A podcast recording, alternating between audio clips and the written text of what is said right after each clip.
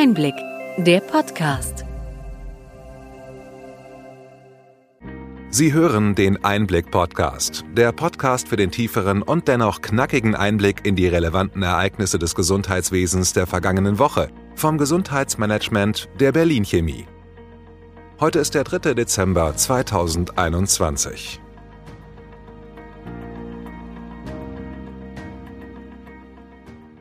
Welche Themen standen in dieser Woche im Mittelpunkt?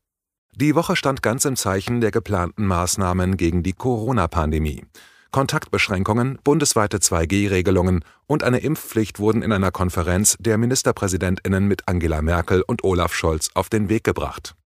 Das Bundesverfassungsgericht hat die Corona-Notbremse vom Frühsommer 2021 gebilligt.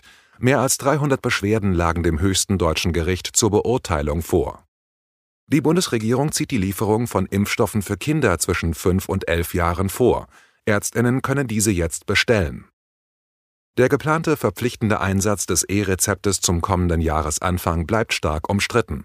Verbände fordern eine Verschiebung dieses Starttermins, nachdem in der Testphase nur wenige E-Rezepte ausgestellt werden konnten.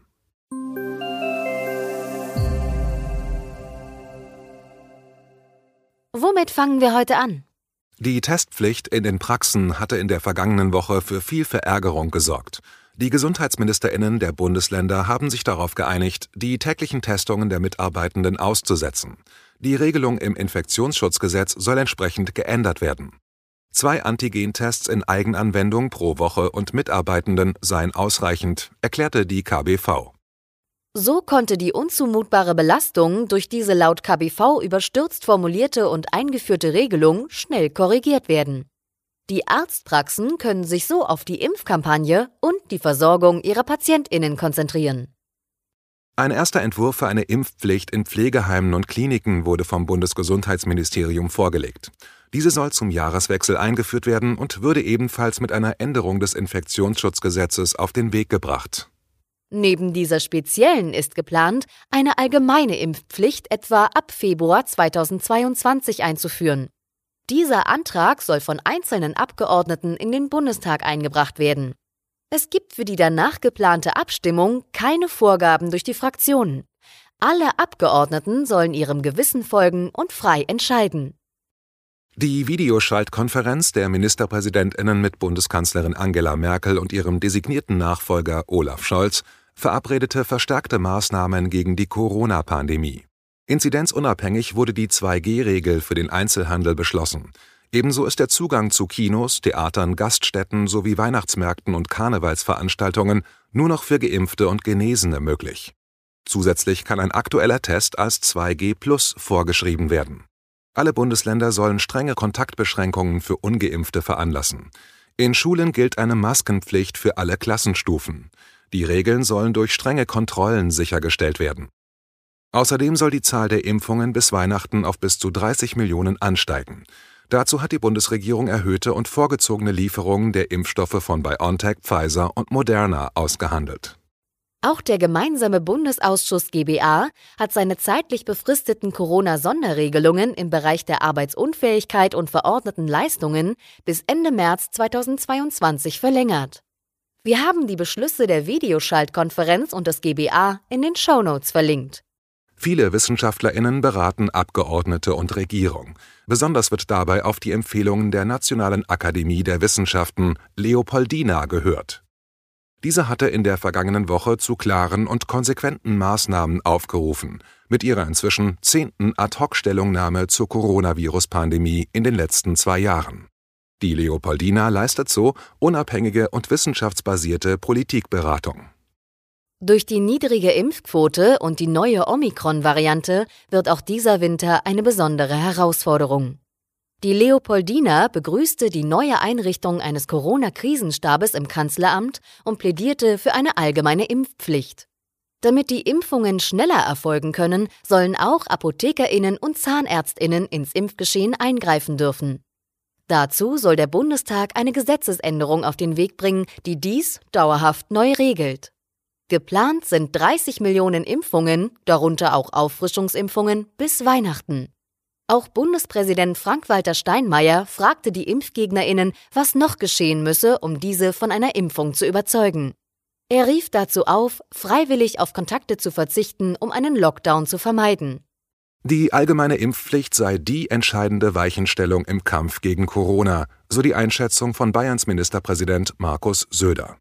Allerdings könnte diese Impfpflicht auch dazu führen, dass viele Impfgegnerinnen sich gefälschte Impfnachweise besorgen wollen. Schon jetzt werden diese für bis zu mehrere hundert Euro unter anderem im Internet angeboten. Durch die Präzisierung im Gesetz ist der Einsatz eines solchen gefälschten Nachweises eindeutig strafbar. Bislang konnten mehrere tausend gefälschte digitale Impfnachweise entdeckt werden. Die Behörden gehen von einer hohen Dunkelziffer aus.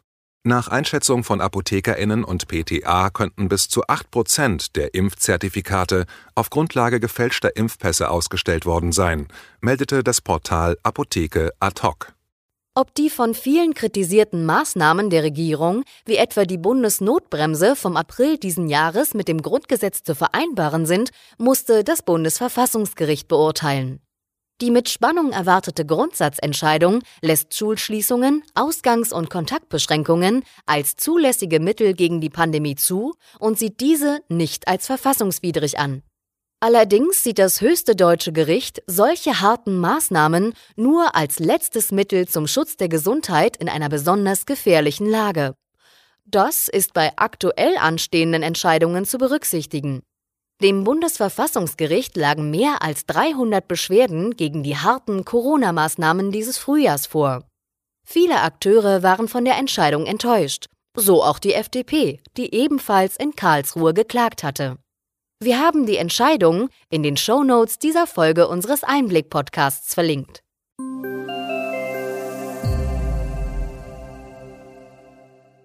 Die neue Coronavirus-Variante versetzt weltweit Gesellschaft und Politik in Alarmbereitschaft. Wie ansteckend die Variante ist, ist ebenso ungeklärt wie die Frage, wie wirksam die vorhandenen Impfstoffe gegen die Virusvariante sind. In Europa und besonders in Deutschland trifft die Omikron-Variante auf eine massive Delta-Welle.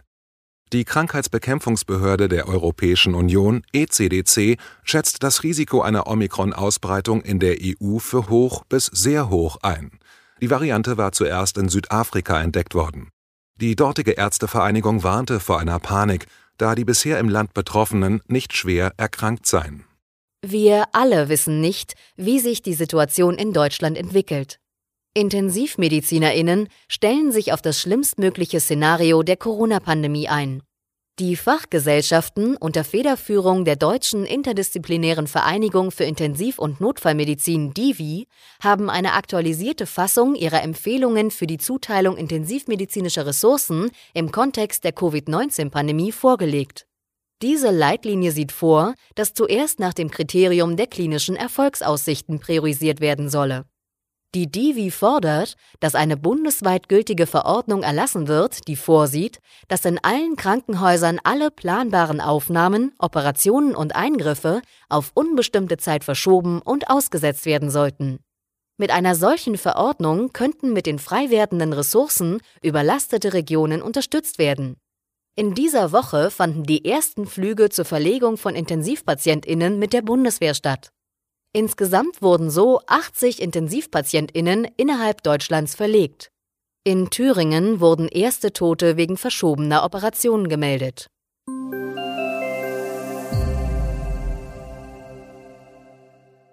Impfungen gegen Covid-19 für Kinder sollen diese besser schützen.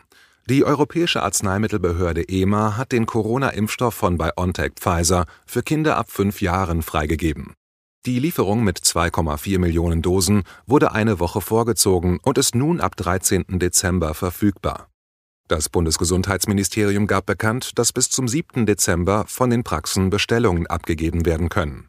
Im Januar wird eine weitere Lieferung erwartet. Der Kinderimpfstoff hat eine vom bisherigen Impfstoff abweichende, niedrigere Konzentration und ein anderes Injektionsvolumen. Deshalb ist der bisher verfügbare Impfstoff für Kinder von 5 bis 11 Jahren ungeeignet.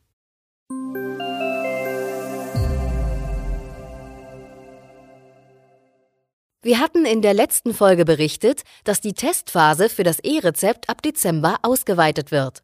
Diese Tests können nach Anmeldung bei der Gematik in ausgewählten Pilotpraxen und Apotheken durchgeführt werden. So der Beschluss der Gesellschafterversammlung der Gematik. Wie erfolgreich die bis Ende November verlängerte Testphase in der Fokusregion Berlin-Brandenburg verlief, darüber gehen die Meinungen weit auseinander. Die Gematik spricht von einer erfolgreichen Testphase. Allerdings hätten bisher nur einige Praxen und Apotheken Erfahrungen sammeln können.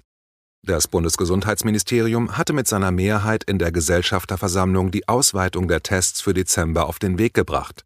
Die anderen GesellschafterInnen der Gematik, ÄrztInnen und ZahnärztInnen sowie ApothekerInnen und Kliniken haben gegen die E-Rezept-Einführung protestiert.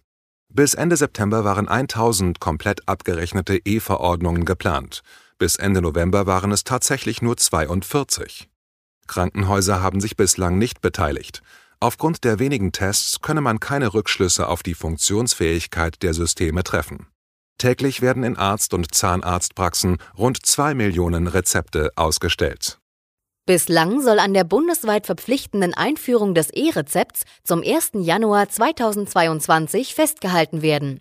Für Praxen, deren PVS noch nicht in der Lage ist, E-Rezepte auszustellen, gilt der im Patientendatenschutzgesetz definierte Ausfalltatbestand und sie können weiter Muster 16 Rezepte ausstellen. Der Marktanteil der von der Gematik zertifizierten PVS liegt bei 90 Prozent. Wenn die daran angeschlossenen Praxen das entsprechende PVS-Update vornehmen, sind sie somit E-Rezept-ready. Die Einführung der E-Anwendungen durch die Gematik bleibt weiter spannend und wird auf jeden Fall den oder die neue Gesundheitsministerin fordern.